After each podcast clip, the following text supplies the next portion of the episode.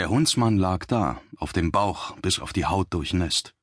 Er versuchte still liegen zu bleiben, ohne dabei zu einem Eisblock zu gefrieren, während er durch die Bäume ins Tal hinunterspähte und zusah, wie Bethets Heer vorübermarschierte. Von dort, wo er lag, konnte er nicht so viel von den Männern sehen, nur einen kleinen Ausschnitt von dem Pfad, der über einen Höhenrücken führte, aber das genügte, um die Karls zu beobachten, wie sie vorbeitrampelten, die bemalten Schilde auf dem Rücken, die Rüstungen feucht schimmernd an den Stellen, an denen die Schneeflocken schmolzen. Die Speere waren hoch aufgerichtet zwischen den Baumstämmen zu sehen. Eine Reihe nach der anderen marschierte vorbei, im festen Verbund. Sie waren ein gutes Stück entfernt, aber dennoch ging er ein ziemlich großes Wagnis ein, indem er sich überhaupt bis hierher an sie heranwagte. Bethet war so vorsichtig wie immer. Überall waren seine Männer aufgestellt, auf den Höhenzügen und auf den Gipfeln, überall dort, wo er vermutete, dass ihn jemand ausspähen könnte. Er hatte ein paar Kundschafter nach Süden und ein paar nach Osten ausgesandt und wollte damit wohl all jene in die Irre führen, denen es trotzdem gelang, ihn zu beobachten, aber den Hundsmann hatte er damit nicht getäuscht. Diesmal nicht. Bethet schlug denselben Weg ein, den er gekommen war. Er zog nach Norden. Hundsmann zog scharf die Luft ein und seufzte laut und traurig. Bei den Toten, er war so müde. Er sah den winzigen Figuren durch die Kiefernäste hindurch zu, wie sie vorüberzogen.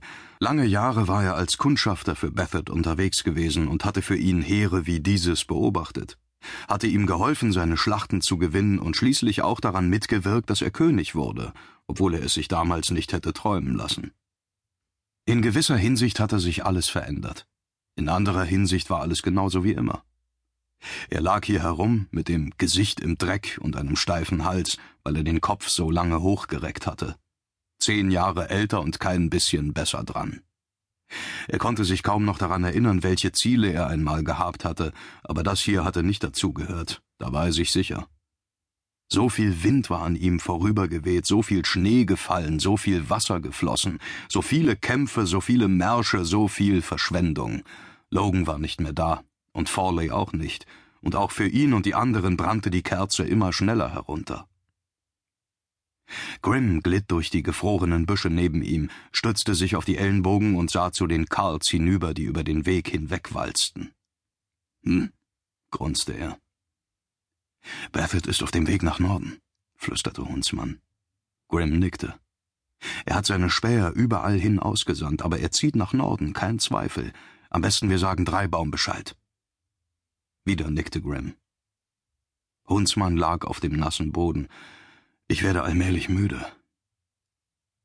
Nun sah Grimm auf und hob eine Augenbraue.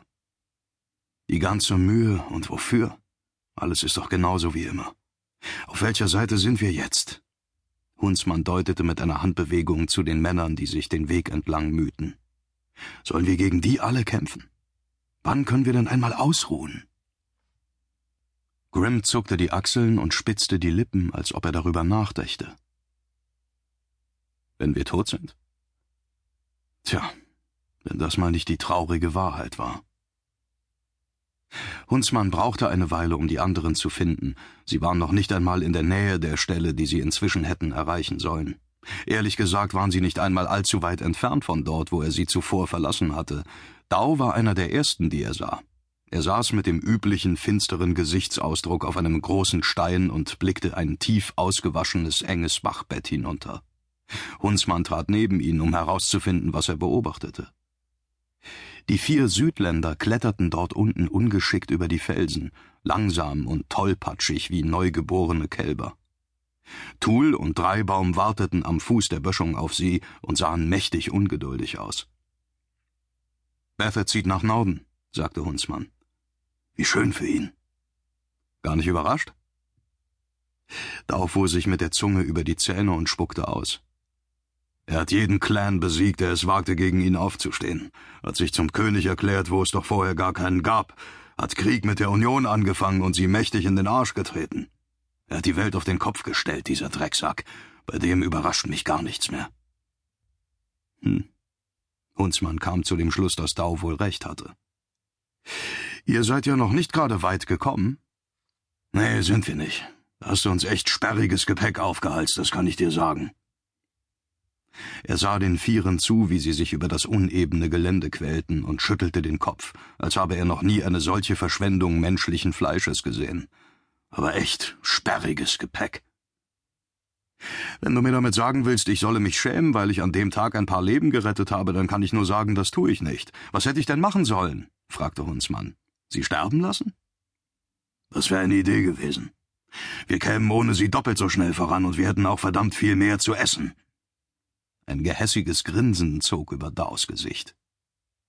Ich hätte nur für eine von denen Verwendung.